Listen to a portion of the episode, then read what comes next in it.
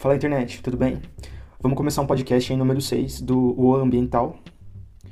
O assunto dessa vez é energia solar, no caso, no contexto do Brasil, né?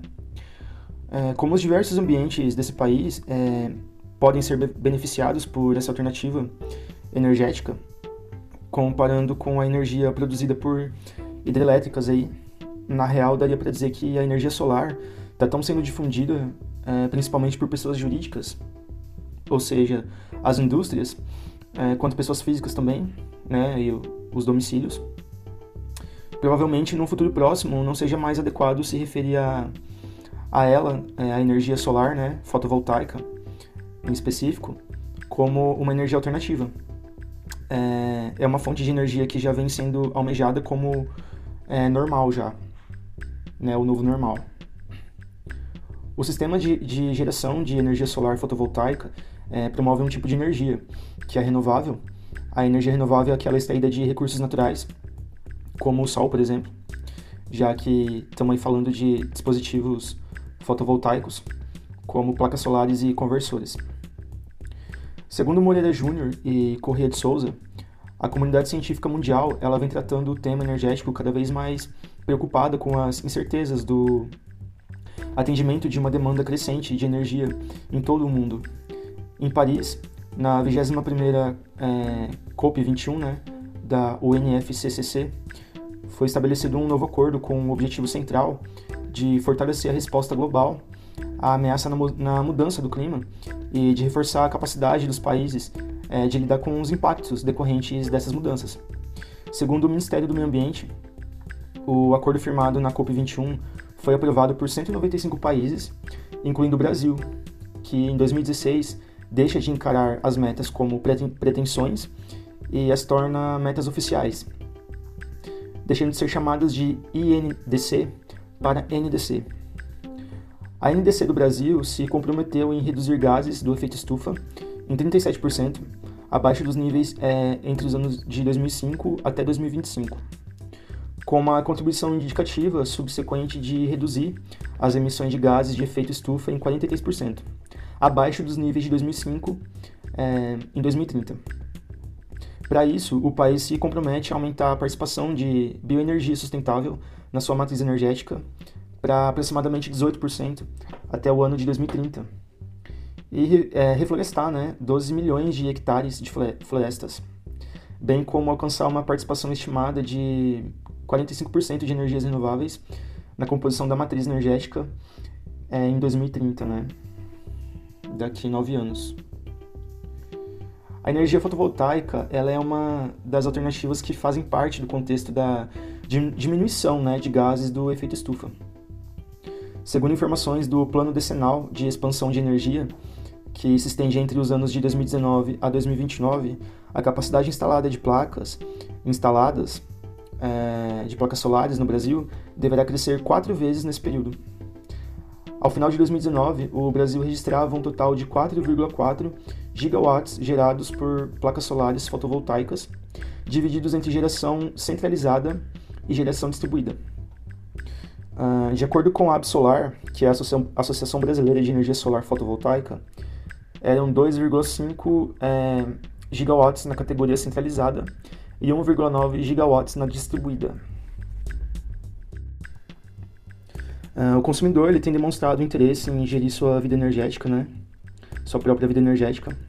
84 milhões de brasileiros utilizam energia, mas são reféns do que é imposto nas hidrelétricas em termos de serviço, preço, etc. Só para ter ideia, é, olha o que ocorreu no Amapá, né? Em 2020, com aquele apagão durando 22 dias, entre eles dois blackouts e rodízios envolvendo 765 mil pessoas né, representando aí 90% da população que ficou com é, restrição no abastecimento de água e sua capacidade de compra e armazenamento de alimentos é comprometida, né? Tipo, o básico para sobreviver. Olha que bizarro. E a gente está no ano 2021, né? Com esse tipo de coisa acontecendo aí. É uma população inteira refém dos erros e acertos de uma fonte de geração apenas. A das é, hidrelétricas.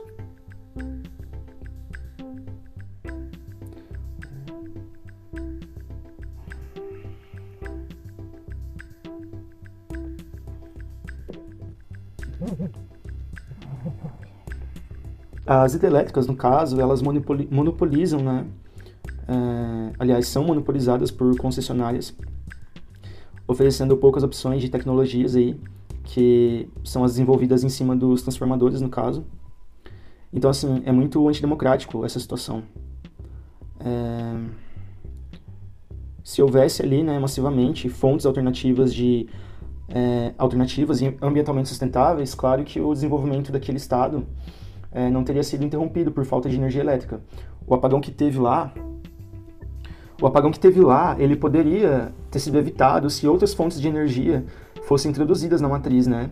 Então, por exemplo, é, o Brasil, como um grande ambiente propício para a energia fotovoltaica, já que é o país que mais recebe radiação solar no mundo durante todo o ano, com pouca variação durante as estações do ano, por estar geograficamente é, localizado muito próximo da linha do Equador e também por conta das condições de translação do planeta.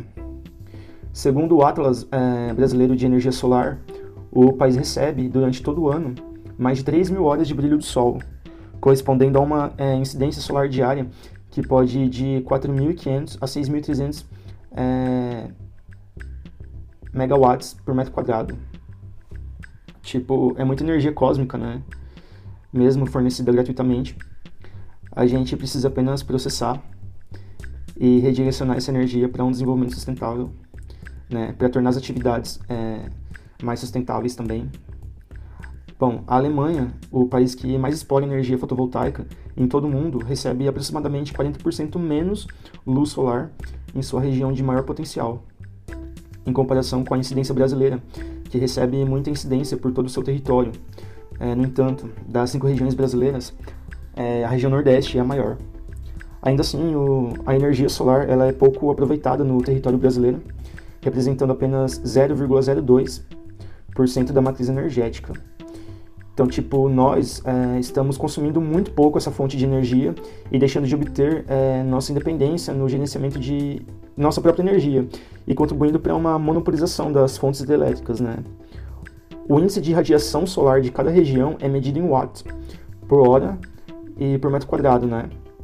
Que é a unidade de medida padrão, segundo a ABNT aí, as normas da ABNT. E daí para fazer o cálculo é utilizado o piranômetro para medir a radiação total que chega em determinado ponto, sendo ela direta, difusa ou refletida. Outros equipamentos, como é, e heliógrafo, são capazes de medir radiação em incidente. O Brasil é destaque no cenário mundial de energia solar pelas suas próprias condições ambientais. No entanto, falta mais reconhecimento na obtenção de vantagem sustentável pelos próprios brasileiros. É, o potencial do Brasil aumenta ainda mais se a gente considerar suas reservas de silício. É, no Brasil se concentra uma das maiores reservas de silício do planeta, que, por sinal, é, devem ser manejadas de maneira sustentável, com estudos prévios e de impacto ambiental.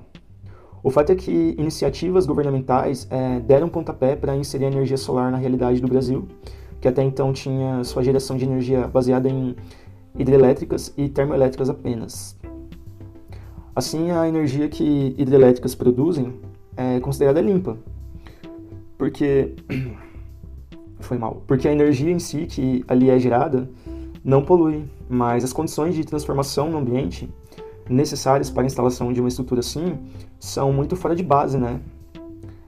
É, esses impactos socioambientais resultam aí desde práticas de desmatamentos na vegetação nativa, assoreamento, assoreamento de leitos de rios, é, destruição e obstrução de fontes de água desaparecimento de sistemas faunísticos e desapropriação de comunidades locais.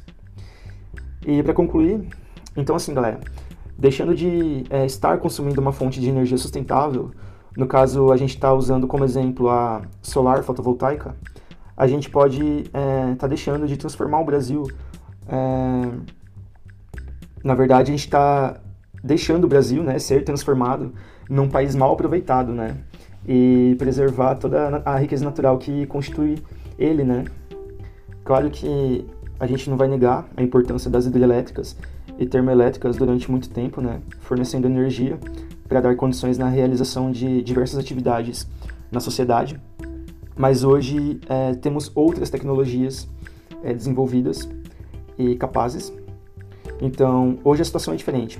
Hoje temos alternativas melhores, é, é necessário de, é, desapegar né, e quebrar paradigmas, escolher opções diferentes e exercer, exercer né, essas opções é bem mais simples do que parece, porque a intenção ao adotar novas fontes de geração de energia é melhorar nossa vida, né, acima de tudo, e melhorar nossa vida e de tudo e todos ao redor dela. Claro que energias renováveis precisam ser submetidas também a um processo também sustentável é, e sempre está discutindo o processo sustentável de uma energia renovável, é, né? É, é previsto, é, mas não é discutido e precisa ser por todos, democraticamente. Falou, tchau.